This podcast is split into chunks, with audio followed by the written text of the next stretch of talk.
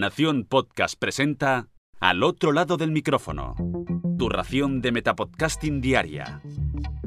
Un proyecto de Jorge Marín Nieto.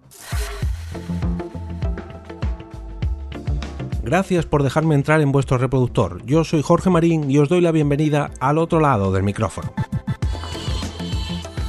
Hace unas semanas me crucé con un post en The Verge que se titulaba de la siguiente forma. Spotify está pagando a los podcasters decenas de miles de dólares para mantener a flote su propia herramienta de patrocinio. Anchor prometió encontrar patrocinadores para pequeños podcasts, pero Spotify está pagando la factura. Si todavía queda alguien por aquí que no conozca Anchor, por resumirlo brevemente, es una plataforma de publicación de podcast muy sencilla y muy versátil para alguien que acabe de comenzar o que no quiera complicarse mucho la vida. Hace ya dos años Spotify absorbió la compañía y le fue sumando nuevas opciones como el hecho de poder usar canciones de su plataforma o la herramienta de la que os voy a hablar hoy.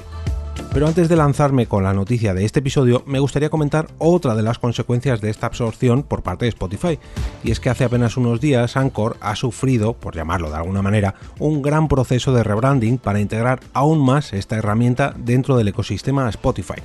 Gracias al equipo de diseño de Red Andler, han sabido remodelar su web, su logo, su tipografía y todo su aspecto para adecuarlo un poquito más al estilo de la marca sueca y aprovechando que estamos hablando de una compañía de podcasting han decidido narrar todo este proceso de transformación en un podcast llamado Branding Out Loud y lanzarlo conjuntamente entre Anchor y Red Alder.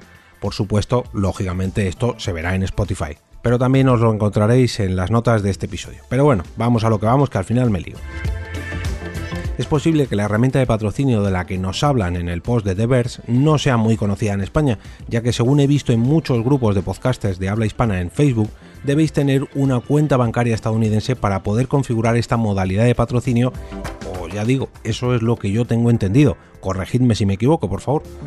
Esta opción se llama Anchor Sponsorships y se lanzó en noviembre de 2018 en los Estados Unidos, solamente unos meses antes de que Spotify adquiriera la compañía Anchor. La funcionalidad es muy similar a algo así como los anuncios de YouTube. Los anunciantes se asocian automáticamente con podcasts que se ajusten a su nicho objetivo y los anfitriones de estos podcasts pueden realizar lecturas de anuncios para los patrocinadores para de esta forma ganar algo de dinero. Lo normal es que los patrocinadores de podcast se dirijan a los programas que tienen más suscriptores, pero gracias a una opción más automatizada como esta, los podcasters más humildes o más pequeños pueden acogerla y que de esta manera el patrocinio que les proponen desde estas empresas cale en más podcasts diferentes. Muchos sabemos que Spotify quiere, gracias a Anchor, que los podcasters se vean atraídos por esta fácil herramienta de grabación y que de esta manera acaben dentro de su plataforma. Y si encima y si encima nos ofrecen sistemas fáciles de patrocinio, pues ¿para qué queremos más? Pero claro, todo esto, mm, ¿quién lo paga? Pues eh, parece que lo paga Anchor, o que en realidad es Spotify. Bueno, vamos a profundizar y a ver algunos ejemplos para ver con qué nos encontramos. La mayoría de los podcasters con los que contactó Deber para el post que os comento hoy se inscribieron en la función de patrocinio de Anchor en el 2020. Recibieron a Anchor como su principal y primer patrocinador y recibieron unos 15 dólares por cada mil oyentes.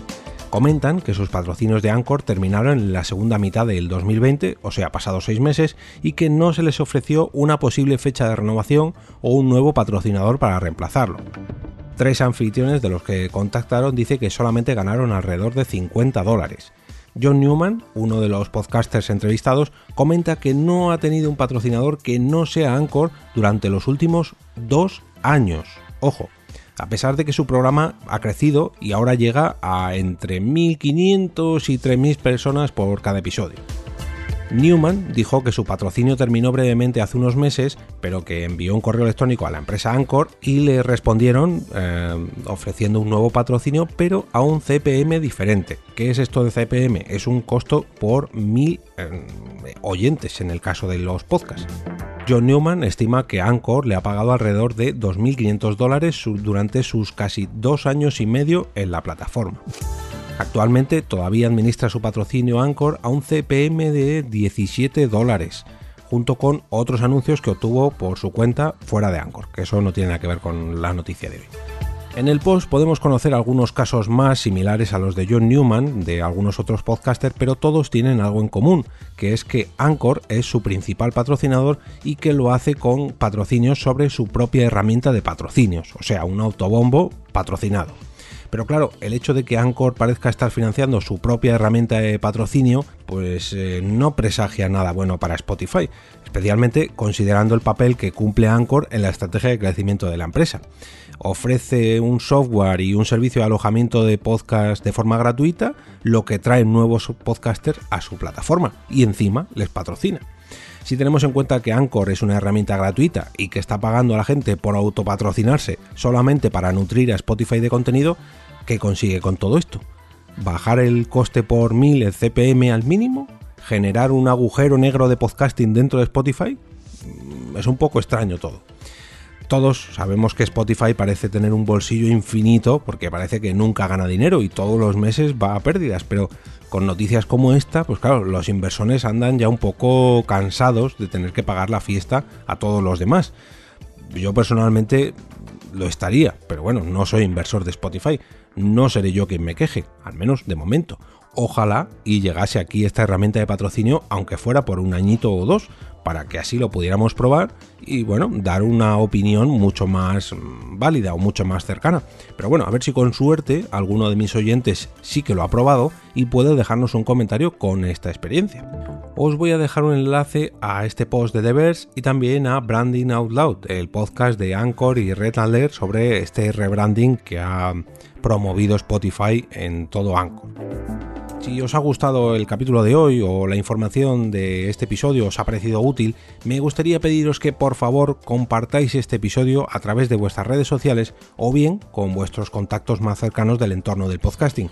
Al otro lado del micrófono es un podcast que tiene la intención de promocionar este medio y hacerlo cada día, o al menos de lunes a viernes, un poquito más grande gracias sobre todo a vuestra ayuda. Y ahora me despido y como cada día regreso a ese sitio donde estáis vosotros ahora mismo, al otro lado del micrófono.